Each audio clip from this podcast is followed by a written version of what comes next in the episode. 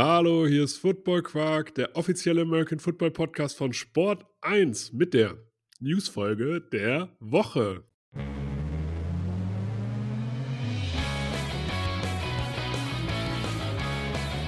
Football Quark. Viel Inhalt.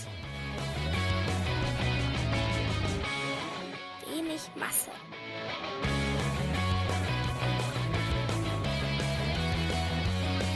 Hallo Philipp, Moin Torben. geht's dir gut? Ja, mir geht's super. Schönes Wetter draußen. Sommerlichen ich Sommertag, im, mitten im Juni. Ja, schön warm ist es. Mal gucken, wie es meinen Spielerinnen heute Abend geht, wenn es auch schön warm ist. Ähm, aber ich denke, wir sind gut vorbereitet. Einfach mal ein bisschen öfter durchwechseln. Einfach wechseln wie beim Eishockey, ganze Mannschaften. Ich darf tatsächlich, ich habe die Regeln noch immer nicht ganz verstanden, muss ich ehrlich sagen. Also beim Wechseln habe ich immer irgendwie Schiss, da bin ich so der Footballer, aber ich denke, ey, ich kann doch einfach alle auswechseln. Na? Das darf ich Ja. beim Fußball natürlich nicht. Deswegen, ich glaube, ich frage bei jedem Spiel nochmal sicherheitshalber auf der Bank nach, Leute, wie oft darf ich nochmal wechseln? Und dann habe ich es beim nächsten Spiel wieder vergessen, weil ich halt total unter Strom bin in dem Moment und Ja. das einfach Aber ignoriere. Wie viel sind es denn jetzt mit? Fünf oder so? Ich glaube, fünf wir, man wechseln. Wir dürfen, wir dürfen bei uns tatsächlich mit einer Sonderregelung im Damenfußball auf dem Kreis fünf Spielerinnen ein- und auswechseln, so oft wie wir wollen. Allerdings halt nur, wenn der Ball ruht. Ne? So, ja, gut, das kann, Ja. das kann man ja regeln. ja, da kann man mit arbeiten. Auf Ja, jeden ja. Fall. Deswegen, wie bereitest du dir jetzt vor auf so einen heißen Tag? Viel trinken, einen- Leute. Unser Coach, unser Coach früher hat immer gesagt, Leute, der Urin muss durchsichtig sein. Ja, genau, viel trinken. Ähm, wir haben, also was beim letzten Spiel, wir haben letzte Woche Freitag, haben wir, haben wir gegen, den, gegen den Meister tatsächlich einen Punkt geholt, was ich sehr schön fand. Ähm, und äh, dann haben wir äh, schon darauf geachtet, dass zum Beispiel auch Trinkflaschen einfach rund um das gesamte Spielfeld verteilt sind, weil du halt, ja, du kannst in den Pausen ja nicht zur Bank laufen. Das ist halt das, ist glaube ich auch der größte Unterschied da so, wenn es darum geht zum Football. Im Football gehst du halt dann einfach, nachdem deine Defense nicht mehr draußen ist, wieder auf die Bank und versorgst dich mit allem.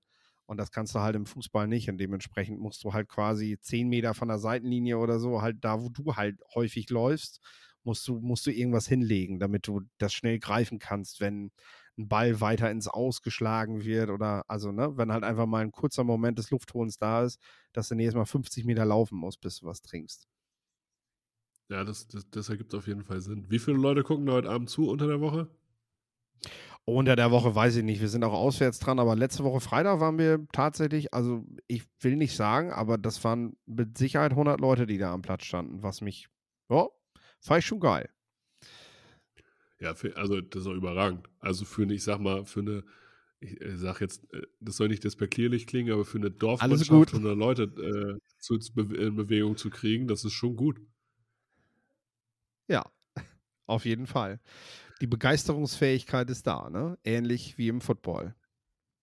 So, und das ist der Übergang. Wir reden nämlich hier über einen Zuschauerrekord nach dem anderen. Einmal, ich glaube, es ist sogar der europäische äh, Rekord in Hamburg im Volksparkstadion. 32.500 Menschen, die sich das Spiel Rheinfire gegen die Hamburg Sea Devils angeguckt haben. Auch zu NFL Europe Zeiten gab es nicht mehr Leute in einem Stadion.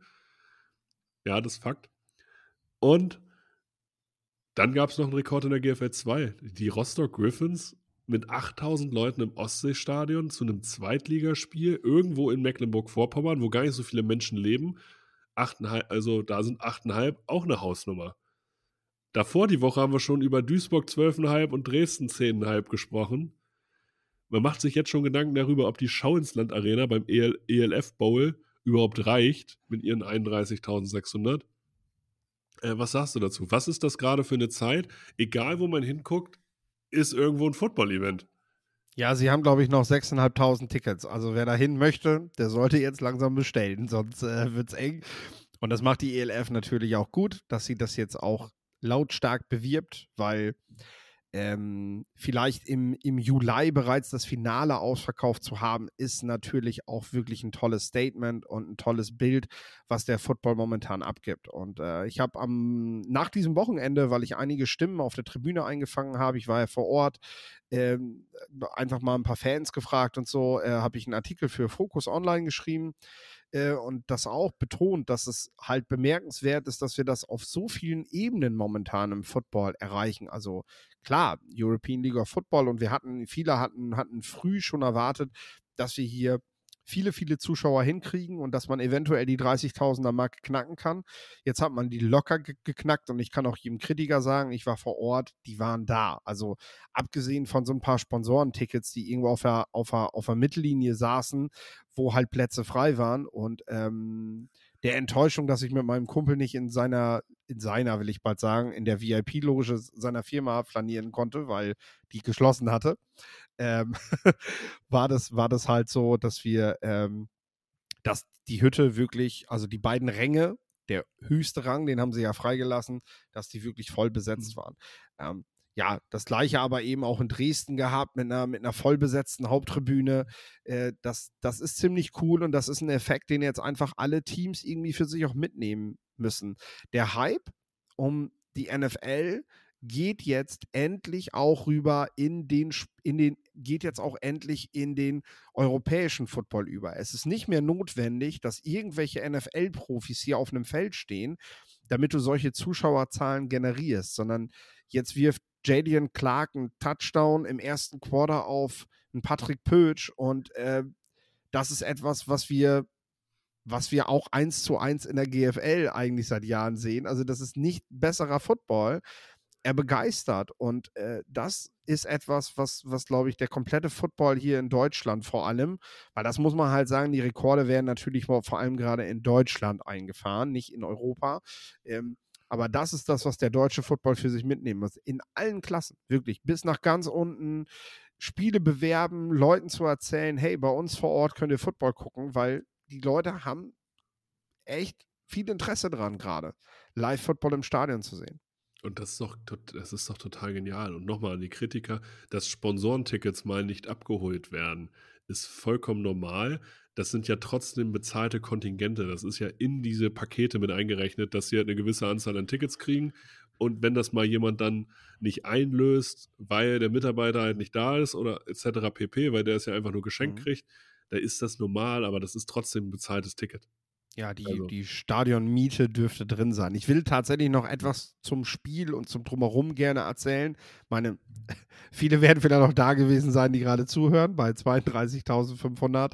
Äh, gar nicht so surreal. Äh, ja, du kamst an und äh, es war die Rede von einer sogenannten Power Party auf dem VIP-Parkplatz. Äh, vor der Osttribüne ist das in Hamburg.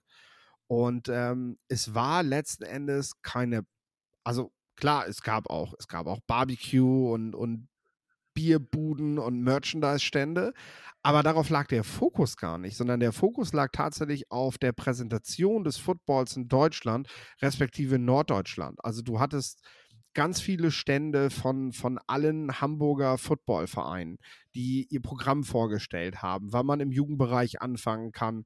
Da waren Spieler dabei, die sich, die, die, die dort beraten haben. Ähm, äh, da stand, wann wird trainiert, wo wird trainiert. Äh, dann war die Rugby-Nationalmannschaft da. Flag Football wurde vorgestellt, welches Programm dort auch in Schulen gefahren wird. Direkt nebendran hast du halt auf dem ja, auf dem Trainingsfeld am Volksparkstadion saßt du Rheinfeier und ähm, die Hamburg Sea Devils, wie sie sich gerade warm machen. Also das konntest du auch gleichzeitig noch, indem du einfach direkt neben der Power Party hast du einfach zugeguckt, äh, wirklich am Zaun direkt, ähm, hautnah, wie die sich warm machen, nicht so wie halt im Stadion, man schaut von oben drauf, ne? Das war auch ziemlich cool, weil halt im Stadion selber noch ein äh, Flag-Football-Turnier stattgefunden hat. Ähm, das war eine wunderschöne Footballfeier und zwar mit allen. Das hat mir gefallen. Also die ELF hat sich da nicht großartig rausgeputzt und rausgestellt, sondern ähm, es gab für alle, die sich mit Football im Hamburger Raum beschäftigen, gab es hier eine Bühne. Ähm, und das ist, das ist ganz wichtig, auch für die Zukunft. Also vielleicht, weiß ich nicht, vielleicht gibt es dann beim Finale ja auch, auch solche Stände. Ähm, ich weiß nicht, ob das auf beiden Seiten möglich ist, bei beiden, bei beiden Finals, aber äh, zumindest äh, wäre es schön, auch im, im, im Ruhrpott dann letztendlich zum Finale wieder ein paar Footballclubs aus der Region ein, ein, einzuladen. Das wäre ein sehr, sehr starkes Signal. Definitiv. Also ich weiß nicht, was meinst du mit beiden Seiten? Das ist ja die Frage jetzt in dem Fall. Weil du wirst Ja, ja, ich, äh, war, war die, EL, die, die ELF schafft äh, darüber, dass sie Vereine darstellt, natürlich Zugänge zum Sport, äh, was für sie wichtig ist. Du kannst ja nicht einfach bei der E- bei ELF-Teams spielen. Das ist wie bei der, also Ich habe mir gerade auch vorgestellt, wie, wie das überhaupt laufen soll. Deswegen sage ich, Ja. also das war gar nicht mal so von wegen, die wollen das nicht, so habe ich das nicht gemeint. Ich muss Ja. es, glaube ich, nochmal wiederholen, sondern ich kann mir tatsächlich keinen Weg vorstellen, der da, der, der da irgendwie passend wäre. Ne? genau, also Ab- Abgesehen davon, du kannst ja noch nicht mal Werbung fürs Finale der ELF machen, weil es vorher ist. So. Genau, also das, das, funkt, das funktioniert nicht und da werden sich ja nicht die ELF-Franchises vorstellen und sagen, ja, Ja. äh, uns könnt ihr übrigens auch angucken. Was ich tatsächlich aber genießen würde, ist eine Reaktion, die wir in Österreich im letzten Jahr miterlebt haben. Ne? Dass GFL-Clubs anfangen, sich für die Erfolge ihrer Spieler in der European League of Football zu, zu, zu, Zu loben und zu feiern ne? und mitzufreuen. Also, wenn dann am Ende ein Finale Rheinfeier gegen, ja, gegen Hamburg ist, ne? So, Ja. dann, ähm, dann, dann, dann heb doch mal hervor als, als Remscheider, dass der Patrick Pötsch bei, bei dir jahrelang gespielt hat und was, was das, wie toll das ist, dass der da jetzt auf so einer großen Bühne vor so und so vielen Menschen den ersten Touchdown in so einem großen Stadion macht, weil das, also ich habe jetzt die Social Media Kanäle von Remscheid nicht verfolgt, aber das habe ich nicht gesehen dieses Wochenende, ne? Und da, da gehört für mich einfach noch ein bisschen mehr, mehr Fete dazu. Auch, auch, auch die Lions könnten, hätten jetzt zum Spiel sagen können, hey, hier spielen Samuel Kagel gegen Gerrit Brandt, die jahrelang bei den Lions gegeneinander beim Training gespielt haben. Offense Line gegen Klar. Defense Line. Und Gerrit spielt mittlerweile bei Hamburg und Samuel bei Rheinfeier und sind beides Starter in diesen, äh, also in diesem Konstrukt, in die, in die jeweiligen Teams.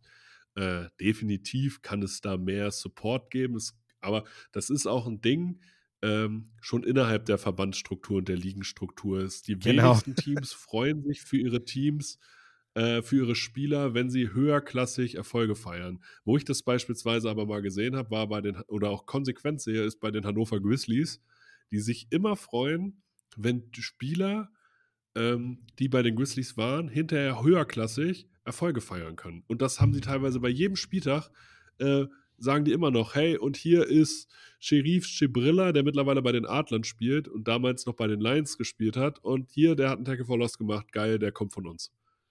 Genau. Wir haben Und äh, natürlich, und das sind, das macht eigentlich nur einen guten Eindruck. ja, und ich meine, das sind natürlich jetzt auch alles so, so, so zarte Pflänzchen des Entgegenkommens. Gleichzeitig gibt es auch berechtigte, berechtigte Kritik daran, dass man äh, versucht, in Berlin ist das jetzt laut geworden, dass man versucht, sehr junge Spieler abzuwerben nach Thunder, denen Dinge verspricht, die, die einfach dann auch nicht eingehalten werden können. Ähm, das sind natürlich Dinge, die nicht funktionieren. Also ich gebe ich geb, ich geb total recht, dass ein Spieler, der, der, ähm, der 26, 27 ist, der seine, seine Schule durch die GFL genossen hat, der es vielleicht auch noch versucht hat, an irgendeinem College zu landen, dass der dann sagt, so, und jetzt wechsle ich zu, äh, jetzt wechsle ich halt zu den Hamburg Sea Devils und, und, und spiele dann mal vor 32.500 Zuschauern und habe eine Monsterparty und auf der anderen Seite gibt mir Jim Tom Schuller als Head Coach die Hand, äh, weil ich ein gutes Spiel gemacht habe, dann gibt mir das mega viel. Aber ähm, lasst, lasst euch auch Zeit dafür, weil das brauchen letztendlich auch die Vereine in Deutschland, dass man denen dann nicht schon mit, mit 17, 18, 19 die Jungs da vom Hof holt, nur um irgendwie seinen Kader voll zu machen. Das ist ja die Kritik gewesen, ähm, die von den Berlin Adlern jetzt kam Richtung Thunder, ne? dass, äh, dass das der Versuch ist. Irgendwie, man, man stockt damit nur seinen Kader auf und verspricht den Spielern, sie wären da die neuesten Stars. Das ist so nicht richtig. Aber da muss ich auch sagen, es sind auch keine Kids mehr. Also auch mit 19 kann man eine gewisse Weisheit mitbringen und sonst kommt man halt nach einem Jahr wieder. So, weil man sagt, okay, hat dann vielleicht doch nicht so geklappt, wie ich mir das vorgestellt habe. Hm, Das stand in der Berliner Zeitung. Also Mhm. kann man auch immer noch nachgucken. Der Artikel ist frei verfügbar. Äh, und ich muss sogar die journalistische Arbeit in dem Fall sogar mal sehr, sehr loben. Also es ist schon so, dass es schon tief auch mit Beispielen belegt wurde und beide Seiten zu Wort gekommen sind. Also das ist tatsächlich mal, normalerweise ist sowas, wenn man sowas liest, immer sehr, sehr aus einer Seite angehaucht gewesen. Mhm. Der Artikel ist aber, finde ich, tatsächlich gut. Also einfach Genau. gut herausgearbeitet.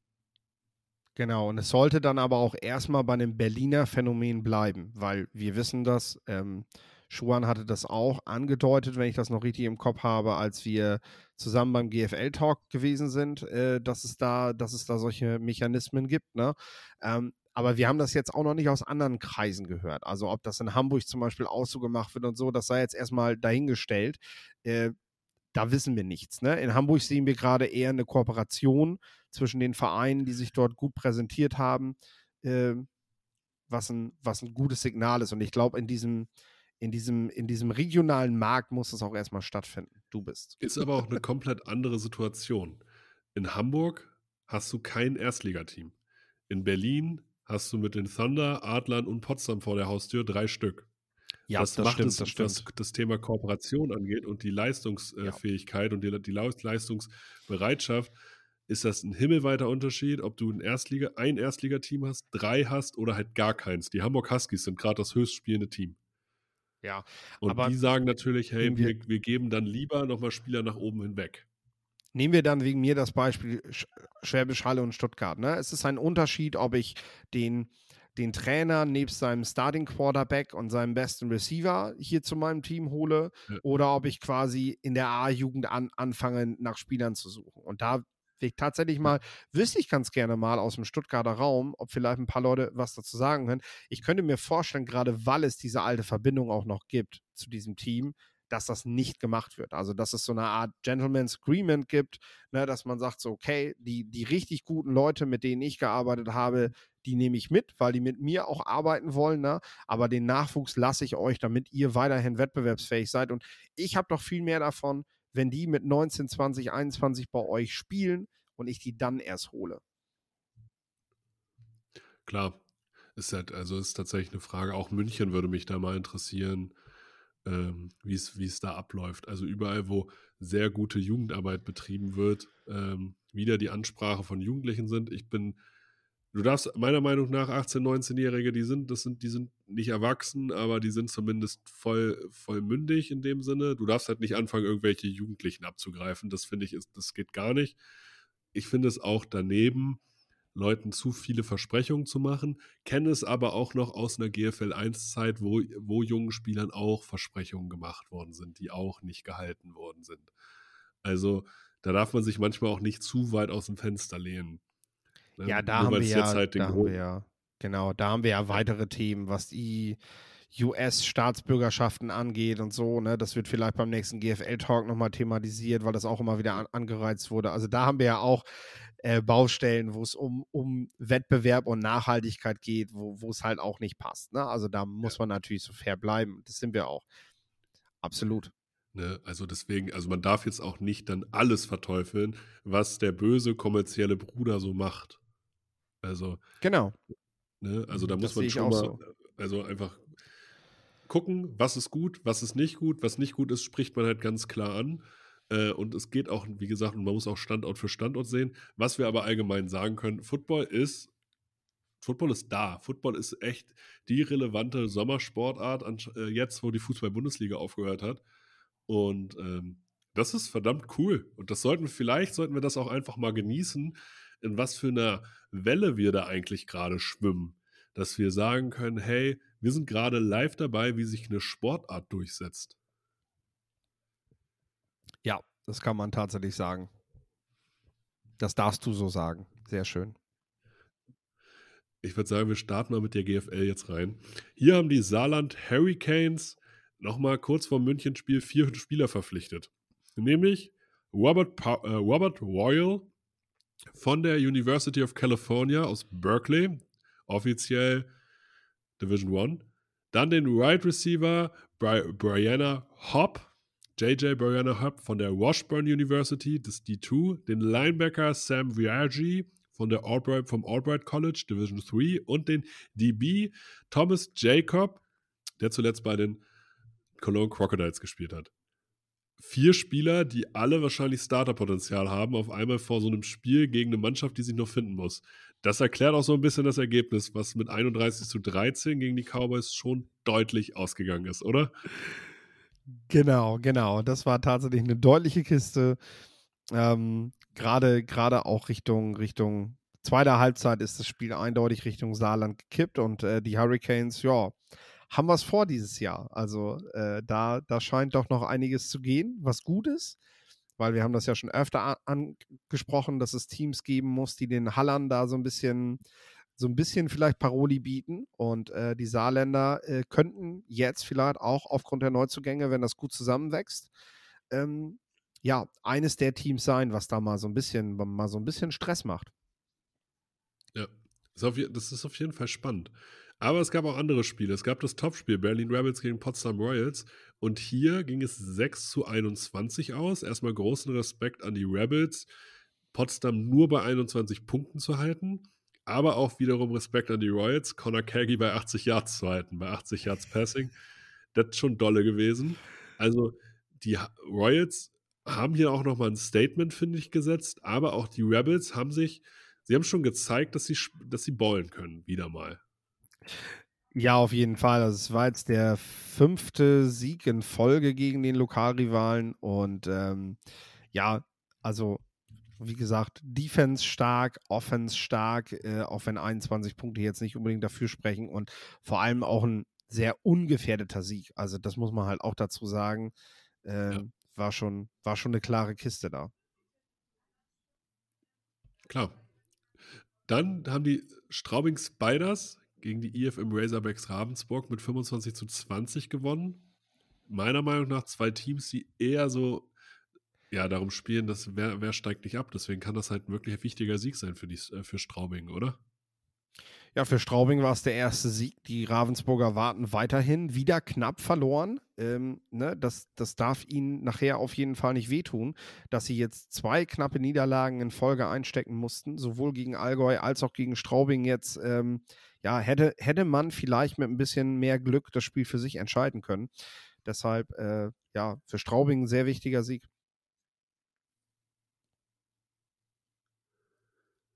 Ja, und dann an der German Bowl der letzten 400 Jahre. New Lions gewinnen gegen die Schwäbischer Unicorns 35 zu 17. Hier hat man gesehen, okay, die Lions sind einfach schon einen Schritt weiter im Umbruch. Die Unicorns haben kein schlechtes Spiel gemacht, außer im dritten Quarter.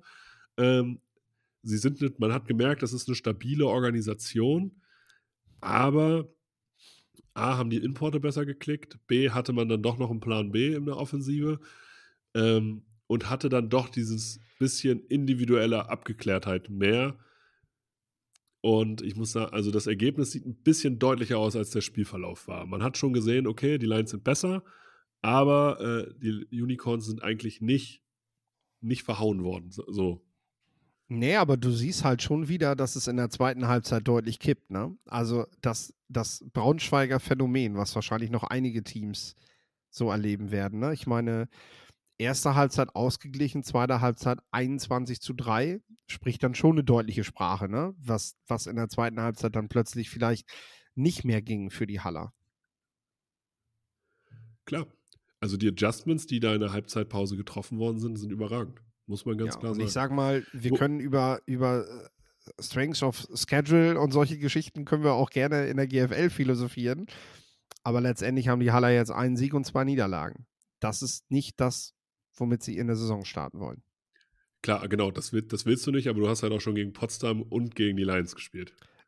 Keine Frage. Aber ich sag mal so, wenn die, wenn die, wenn die, wenn die, wenn die Chiefs in einer National Football League am, in, in den ersten drei Wochen nur gegen Top-Teams spielen und dabei nur einen Sieg holen, dann ist genauso, genauso das Gerede Klar. groß. Und ich finde, das Fass müssen wir aufmachen, äh, dass die Haller nicht wunschgemäß in die Saison gestartet sind und jetzt auch zusehen müssen, dass sie den Anschluss nicht verlieren. Genau, also du darfst dir jetzt theoretisch, also jeder, ich sag mal, Siege gegen Potsdam oder die Lions wären Zusatzsiege gewesen äh, wenn du gerade, wenn du jetzt um die Südmeisterschaft noch spielen willst. Jetzt darfst du dir eigentlich keinen Ausrutscher mehr erlauben. Und auch jetzt musst du dir überlegen, okay, wie gegen, gegen Nordteams darfst du verlieren. Aber gegen deine eigenen Südgegner in deiner Tabelle darfst du eben keine Punkte liegen lassen. Und da müssen wir, da müssen wir ganz genau hingucken, wie schlagen. Also gegen, gegen Braunschweig hast du eine Ausrede, dass du verlierst. Lange Auswärtsfahrt, CEFL Bowl gespielt, äh, Halbfinale gespielt. Gegen Potsdam hast du meinetwegen auch noch die Ausrede, warum du verlierst. Aber hinterher, wenn du gegen Allgäu spielst, gegen München spielst, äh, da bist du weiterhin, trotz des Records, der Favorit und in der Bringschuld jetzt. Genau, jetzt geht es gegen die Dukes, gegen den Aufsteiger und im Anschluss daran gegen Straubing. Im 2.7. dann auch schon. Und da muss man halt gucken, können sie, können sie das jetzt Anfang Juli wieder in einen positiven Rekord umwandeln oder stehen sie weiterhin dann mit einem negativen Rekord da? Dann muss man tatsächlich auch von einer Krise reden. Richtig, aber wir werden sehen. Man bleibt, man gibt dem, man gibt der Organisation aufgrund ihrer Stabilität natürlich immer so ein bisschen, noch ein bisschen Schutz. Aber wo ich mich ganz doll getäuscht habe, war beim Spiel Paderborn Dolphins gegen die Berlin Adler. Hier unterlagen die Paderborn Dolphins 0 zu 31. Es ging sogar so weit, ich habe äh, mit dem JD Pumpkin wollte ich, eine, wollte ich wetten. Eigentlich wollte ich mit der ganzen Moderatorengruppe wetten von Sport Deutschland. Ist irgendwie keiner drauf eingegangen und hinterher hat sich JD noch gemeldet und meinte, äh, Leute, äh, was machen, warum, warum willst du gegen die Adler wetten? Weil alle haben auf die Adler gesetzt und ich habe gesagt, nee, nee, Paderborn, Fünfer auf Paderborn. Ähm, und ich hatte so den Eindruck, er fand das nicht so witzig. Und ich habe mir halt gedacht, so, ja, okay, aber come on. Die haben jetzt einen Ami verpflichtet, einen Ami Running Back verpflichtet, kurz vorher, die, und haben sich vorher nicht gut, also haben sich vorher nicht schlecht verkauft. Aber muss man auch sagen an dieser Stelle, die Adler haben ganz deutlich gewonnen und sind jetzt 2 und 1. Also trotz Verletzungsproblemen etc. vor der Saison sind sie jetzt mittlerweile, kann man sagen, gut in die Saison gestartet. Yep, absolut. Absolut. Wir haben jetzt vorne eigentlich mit einem positiven Rekord ähm, und wenn wir Dresden mit 1-1 noch dazu nehmen, haben wir eben im, im Standing jetzt äh, die New Yorker Lions, Potsdam Royals, Berlin Rebels, Berlin Adler und Dresden Monarchs. Also hier, ja, kristallisiert sich jetzt doch raus, welche fünf Teams es sind, die um die vier Playoff-Plätze battlen. Und äh, ja, da sind die Rebels dann vielleicht doch schnell wieder das erste Team, was, was, äh, was da am Ende dann doch hinten rüberfällt. Also schauen wir mal, äh, was, die, was die fünf, was die fünf miteinander verstücken. Wir haben einige, einige Top-Spiele in den nächsten Wochen noch dabei, die uns da Aufschluss drüber geben werden. Auf jeden Fall. Ich bin gespannt. Wer, wir haben aber auch einen Spieler der Woche. Der Spieler der Woche diese Woche ist Malen Bacher. Letzte Woche schon mal gelobt, diese Woche jetzt als Spieler der Woche gekürt. Fünf Receptions für 101 Yards, 20,2 Yards pro Catch. Ist schon genial. Der Österreicher, also der macht sich hier einen richtigen Namen gerade in der GFL. Ja, absolut. Ich möchte bei der Gelegenheit auch generell nochmal so die, die Stat-Leader hervorheben, die wir momentan haben. Äh, Steven Duncan, Dresden Monarchs im Passing 369 Yards pro Spiel. Im Rushing Dwayne Obi von den New Yorker Lions 116,5 Yards pro Spiel. Austin Mitchell im Receiving Game haben wir gesehen. Dresden gegen Berlin auch sehr auffälliger Spieler gewesen für die Dresden Monarchs. 229,5 Yards ist, glaube ich, aktuell der, ja, der, der Starspieler, wenn man so will, in dieser Liga. Ne? Also der, der ist einfach, ist einfach eine andere Nummer. Ähm, in Tackles Jeremy Conley von den EFM Razorbacks, 12,7 Tackles pro Spiel.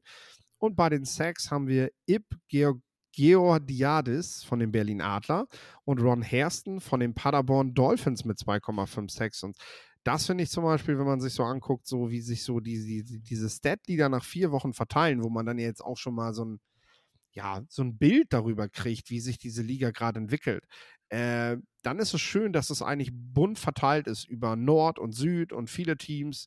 Äh, zeigt auch so ein bisschen, was diese Liga dieses Jahr ist. Und zwar sehr, sehr, ja, es gibt ein, gibt ein, gibt ein, äh, es gibt eine sehr große Ausgeglichenheit. Definitiv. Also gerade der Norden ist sehr, sehr kompetitiv, aber auch im Süden kann jeder jeden schlagen und das macht das macht spannend. Das macht es gut zu gucken und das macht es schwer zu tippen. Ich würde sagen, wir kommen zur ELF. Auch in der ELF gab es ein paar Spiele, wo ich sage, hey, äh, ich würde sie nicht als Überraschung bezeichnen, aber es ist auf jeden Fall spannend. Aber wir, wir gehen einfach mal durch. Die Paris Musketeers verlieren gegen die Stuttgart Search mit 20 zu 29 haben sich, also Paris hat sich stark geschlagen, weil man muss ja Stuttgart, ja, die haben jetzt den ersten Sieg nach zwei Jahren mal eingefangen, etc. pp. Aber das sind halt an sich die schwäbischer Unicorns, die da spielen. Das muss man halt sagen. Und das ist eine gefestigte Organisation. Ja, Stuttgart hatte natürlich jetzt aber auch seinen Saisonauftakt. Ne? Dafür war das auf jeden Fall eine Ansage. Denn ähm, die Frage war ja tatsächlich vor der Saison, ist Stuttgart vielleicht auch ein bisschen zu sehr gehypt? Ne? Können sie hier wirklich direkt ja. Fuß fassen in dieser Liga? Ne? Gegen Paris, obwohl es ein Neuling ist, ist das, ist das echt ein, ein Statement-Sieg, weil die Pariser in der Woche davor schon den ersten Sieg geholt haben und ähm, auf jeden Fall bei ihrem Heimauftakt wollten. Ja.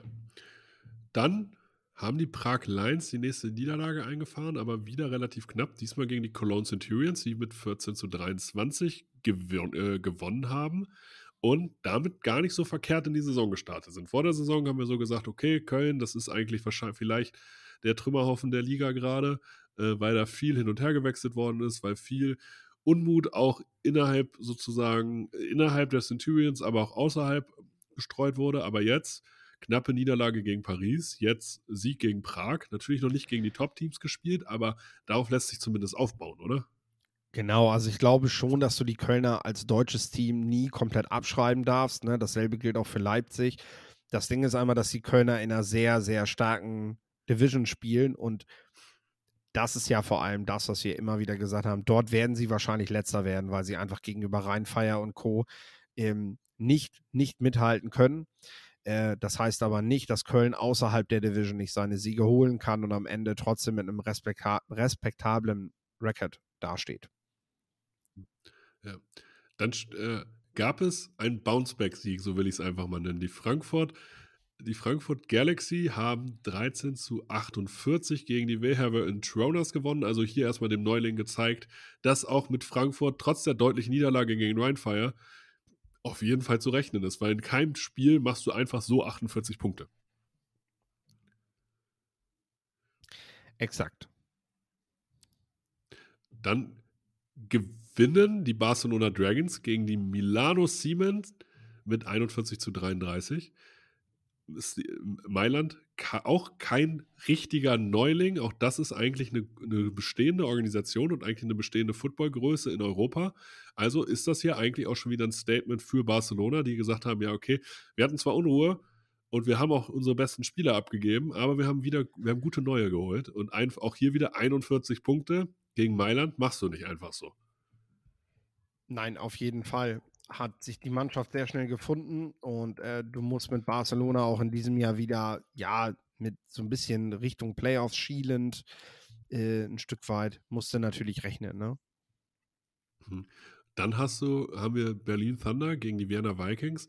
Das Spiel sah am Anfang ziemlich deutlich aus, was die Vikings da gemacht haben. Die waren, haben deutlich geführt, haben am Ende des Tages nur 24-27 gewonnen. Das heißt, die Thunder haben sich auch nicht abschütteln lassen. Für wen spricht das jetzt mehr? Die Vikings, die sagen, hey, wir sind eine bestehende Organisation, oder die Thunder, die sagen, hey, wir sind gar nicht so weit weg?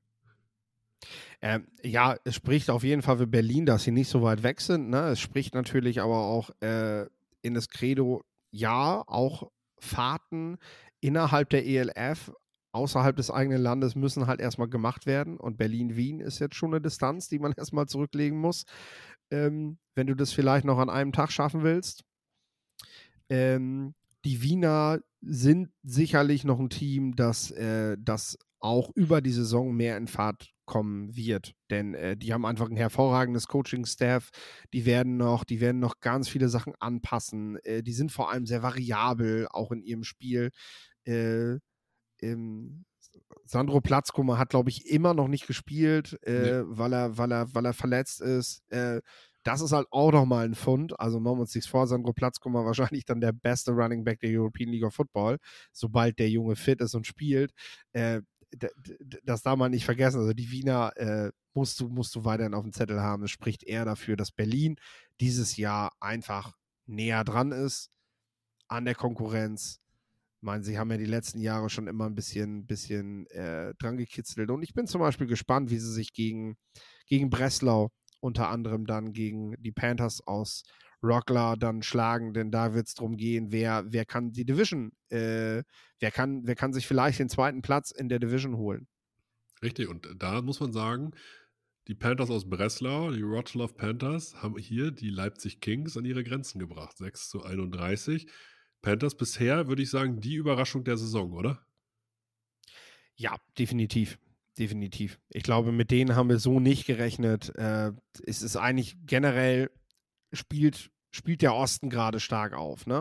ähm, eben die Panthers und auch Thunder, die ja momentan echt in Form sind, die das halten müssen, weil äh, das wird tatsächlich wahrscheinlich ein sehr spannendes Rennen bei den beiden werden am Ende. Dann kommen wir eigentlich schon zu deinem Lieblingsteam, weil über Hamburg Rheinfire haben wir schon gesprochen. Aber äh, die Helvetic Guards verlieren auch ihr zweites Spiel, in dem Fall gegen die Raiders Tirol mit 7 zu 22. Was sagst du dazu? Bist du immer noch ja, Fan oder bist du langsam, sagst du, okay, Breslau ist jetzt mein Team? Es war ja auch vorhersehbar, ne? Das ist ja, ähm, wir haben ja schon gesagt, eine gestandene Franchise oder ein gestandener Verein vielmehr.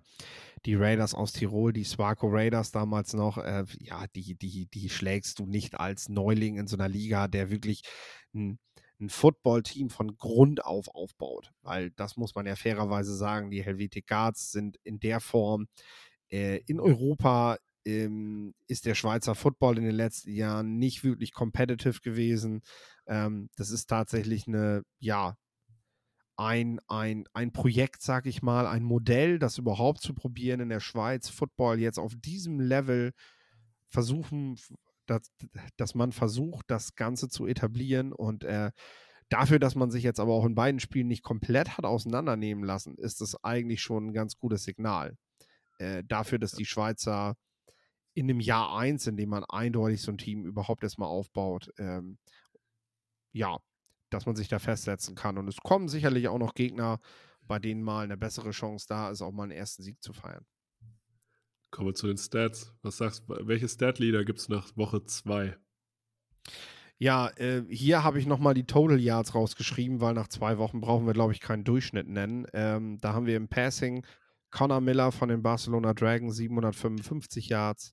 Thomas Fischbach im Rushing 188 Yards. Überrascht mich ein bisschen, dass du nach zwei Wochen keine über 200, also keine im Durchschnitt 100 plus Yard Rusher derzeit hast in der Liga dafür, dass sie doch im letzten Jahr vor allem von einem besonderen Rushing, also in den letzten beiden Jahren eigentlich von jeweils einem besonderen Rushing Leader äh, dominiert wurde. Äh, Glenn Tunga und im ersten Jahr Madre London. Dann im Receiving äh, Theodor Landström, Barcelona Dragon, Dragons, 290 Yards nach zwei Spielen. Dann in den Tackles AJ Wendland, Leipzig Kings, 37 Tackles, hatte 21 Tackles im letzten Spiel, hätte eine gute Chance gehabt, der Spieler der Woche zu werden, wenn sein Team nicht 31 zu 6 verloren hätte, weil damit ja. disqualifizierst du dich einfach, Spieler der Woche zu sein, wenn dein Team äh, so hoch verliert. Dann bringen dir auch 21 Tackles in einem Spiel nichts. Äh, bei den Sacks momentan mit einem halben Sack vor Kyle Kitchens, Niklas Gustav von den Raiders Tirol mit 5,5 Sacks und Interceptions ist eigentlich nicht Neues dazugekommen. Zwei Interceptions jeweils für Omari Williams von Rheinfire und Devin Burrell von den Leipzig Kings. Ja, und dann kommen wir im Prinzip auch zum Spieler der Woche. Das ist für mich, das ist für mich der Connor Miller von den Barcelona Dragons. 394 Passing Yards gegen Milano Seaman äh, machst du nicht im Vorbeigehen. Das ist äh, auf jeden Fall eine Hausnummer, zumal wir auch sagen müssen, Barcelona hat mit Zach Edwards einen der besten, wenn nicht den besten letztjährigen ELF-Quarterback an die Paris Musketeers abgegeben äh, und stellt jetzt quasi nach den ersten beiden Wochen den Stat-Leader im Passing-Game schon wieder. Zach Edwards war das in den letzten beiden Jahren ja auch öfter mal. Ähm, das ist ein sehr, sehr starkes Stück. Dass der von Florida Atlantic, glaube ich, kommt da ähm, hat, glaube ich, im ersten Jahr am Anfang noch für die Leipzig Kings gespielt und ist jetzt in Barcelona und ja, rasiert, wie man so sagt.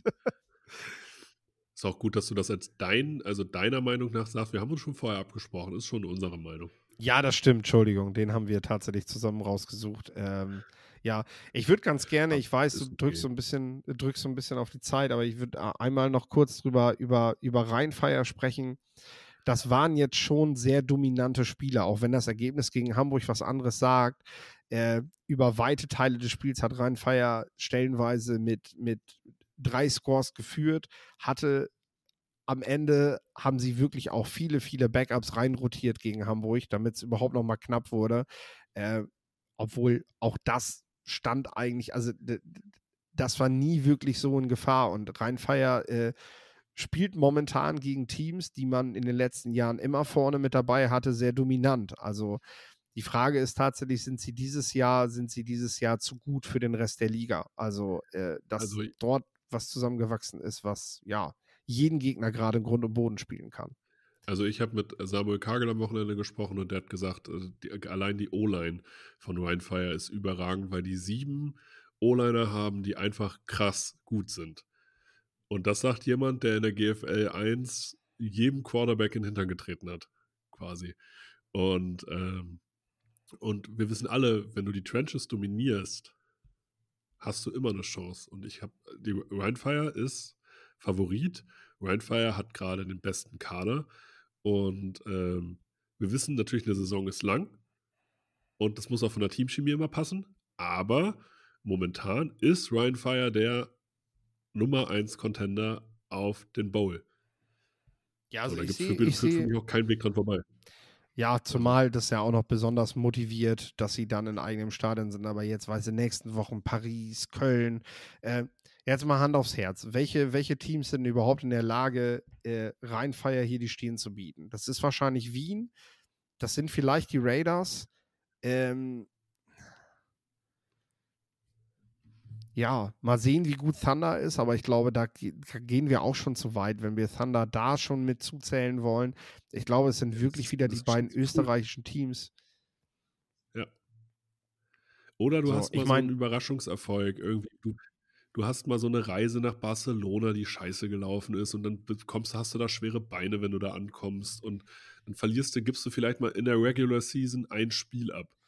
Aber wenn ja, du also ich glaube, ja dann in genau, die Playoffs gehen. Genau, dass so, das Team, dass das Team hier zu null geht, ist ja nochmal eine andere Nummer. Das sehe ich auch so.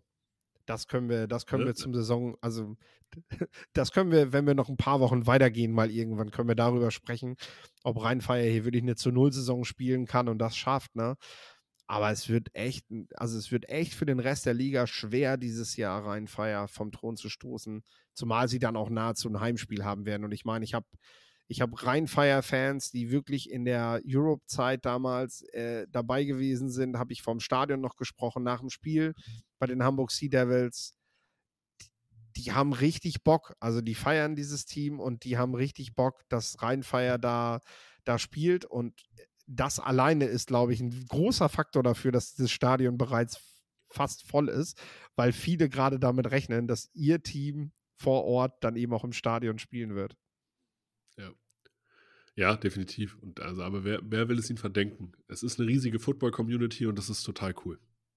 Ja, und es war ja vorhersehbar, wenn Jim Tom Schuller einen langfristigen Vertrag in Düsseldorf hier unterschreibt und gleichzeitig Sportdirektor wird, dann, dann war zu erwarten, dass der, dass der keine kleinen Brötchen backt. Also das erste Jahr von Rheinfeier war noch so, ja, wir gucken mal, wo wir hier stehen und dass wir uns jetzt erstmal hier in der Liga so etablieren, ne? Und dann, dann greifen wir an. Und äh, Glenn Tunga zum Beispiel, der, der, der spielt ja noch gar nicht. Der, sagt, der, der also steht also da ja auch noch. ja, die, die haben noch einen Fund in der Hinterhand. Ich würde sagen, Glenn Tunga ist ein guter Übergang zum, äh, zu unserem NFL-Thema der Woche. Delvin Cook wurde von den Minnesota Vikings entlassen und befindet sich jetzt neben Zeke Elliott, Leonard Fournette und weiteren Running Backs auf dem Free Agent Markt. Was ist da los? Braucht man keine Running Backs mehr in der NFL, obwohl man die letzte Saison zum ersten Mal wieder mehr aufs Running, Running, Running Game gesetzt hat? Oder sind die einfach alle zu teuer? Ja, ist krass, ne? Das Ding ist tatsächlich, ich meine, wir haben früher, haben wir ja immer gesagt, so, ja gut, mit 30, 30 ist die magische Grenze, da willst du einen Running Back nicht mehr teuer bezahlen. Delvin Cook, Sieg Elliott, Leonard Fournette, Marlon Mack ist auch noch mit, mit in der Riege. Äh, die sind 27. Und selbst James Robinson wurde jetzt von den Patriots mit 24 Jahren noch entlassen. Hat, hat scheinbar auch keinen Wert für die. Also, äh, ist verrückt gerade, was auf dem Running Back Markt los ist. Du willst eigentlich nur, du willst nur Carries und willst keine Namen mehr haben auf dieser, auf dieser Rolle. Also, irgendwie ähm, spielst du am besten mit drei Running Backs, die alle ungefähr gleich gut sind im Backfield und rotierst die pausenlos durch, ähm, als dass du noch so einen richtigen Star-Running Back in deinem Team hast, der da, der da die Kohlen für dich aus dem Feuer holen soll. Äh, es ist tatsächlich bemerkenswert, wo sich das hinentwickelt und äh, was das letztendlich auch mit Running Backs macht. Saquon Barkley denkt jetzt plötzlich darüber nach, ob er unter dem Franchise-Tag spielen möchte. So, und ob er nicht doch die Saison aussetzt. Weil das Ding ist, ey, du musst als Running Back wirklich zusehen, dass du in jungen Jahren eincasht. Devin Cook wird jetzt ersetzt von Alexander Mattison. So, der ist jetzt 24 Jahre alt, der spielt aber immer noch unter seinem Rookie-Contract. Ähm, oder unter einem, ja, ja, der spielt aber unter einem sehr, sehr günstigen Vertrag. Der läuft aus, wenn er 26 ist. Wenn der Pech hat, wird der richtig gut spielen in dieser Liga jetzt sogar als Starter für die Vikings und wird überhaupt kein Geld in dieser Liga verdienen. So, also gemessen an dem, was, was ja. sonst Spieler in dieser Liga verdienen. Ne? So, wenn du am Ende deiner Karriere dann nachher mit, ich sag mal, ja, 5, 6 Millionen nach Hause gehst, die du über deine Karriere verdient hast, obwohl du so ein, so ein großer Star-Running-Back für zwei Jahre vielleicht gewesen bist bei den Vikings, das ist schon bitter. Also, das ist ein, auf der einen Seite gehe ich mit der Entwicklung zahl denen nicht zu viel, aber was gerade passiert, ist echt so, die werden ja nur noch durchgelutscht. Ähm, ja. Und dann spuckt man die aus und holt sich den nächsten. Ne? Das, ist, das, ist, das ist keine gute Entwicklung, weil du wirst viele Spieler haben, die sagen, ich werde kein Running Back mehr, äh, weil da habe ich nichts von, wenn ich Running Back werde. Spiel lieber Safety. So. Ja. Die, die Frage ist, gab es bei Cook irgendeinen Grund, außer sein Gehalt? Bei Delvin Cook ist es das Gehalt und eben, dass man statistisch eben eine Regression bei 29, 30 Jahren sieht, er seine Vorverletzungen hat. Ich glaube, bei den Vikings muss man tatsächlich die Besonderheit berücksichtigen, dass sie einen, einen äh, Staff haben im Front Office, dass, dass er sehr genau eben auch auf diese Zahlen guckt und eben auch sagt, okay, an welchem Punkt der Kaderplanung befinden wir uns gerade. Das heißt, wenn wir quasi wieder wettbewerbsfähig sind, dann ähm, oder, oder wieder ganz vorne mitspielen können, so wettbewerbsfähig sind die Vikings eigentlich jedes Jahr. Ähm, dann ist Delvin Cook in einem Alter, wo wir nicht mehr, wo wir, wo wir ein Leistungsdefizit von ihm erwarten müssen, weil die Zahlen das sagen. Und dementsprechend brauchen wir ihn auch jetzt nicht mehr, weil jetzt kostet er uns nur Geld. Und ähm, ja, da können wir besser dann den Jüngeren spielen lassen. Ich glaube, das ist so die Besonderheit. Delvin Cook müsste eigentlich Interesse bei Teams wecken, die um Titel spielen, die jetzt noch so ein, ey, wir reden von Veteran, weißt du, 27 Jahre alt. Ja. Ich meine, der hat ein, zwei gute Saisons, hat Delvin Cook ja definitiv auch noch im Tank und äh, in der richtigen Rotation, ich weiß nicht, sollen die Buffalo Bills nochmal zuschlagen?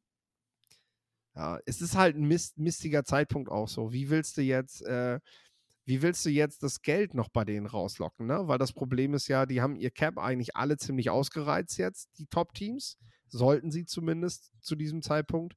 Also es ist gar nicht so einfach, jetzt einfach noch so einen Delvin Cook zu verpflichten. Also, aber ich würde ihn lieber nehmen als Sieg Elliott. Ja, also ich finde, Delvin Cook ist eine Klasse besser als Sieg Elliott zum jetzigen Zeitpunkt. Ähm, ja, und aber ich finde den, den, Zeitpunkt, du kannst jetzt quasi, wenn du nur noch bei einem Min äh, zum Minimum irgendwo unterschreiben, quasi, wenn du wirklich zu einem Top-Team willst. Und ähm, Philadelphia wird es nicht, wird's nicht machen. Also. Ja, ist schwer, was, was da gerade passiert. Machen, was machen die Chiefs? Brauchen die einen Delvin Cook? Hm. Mhm.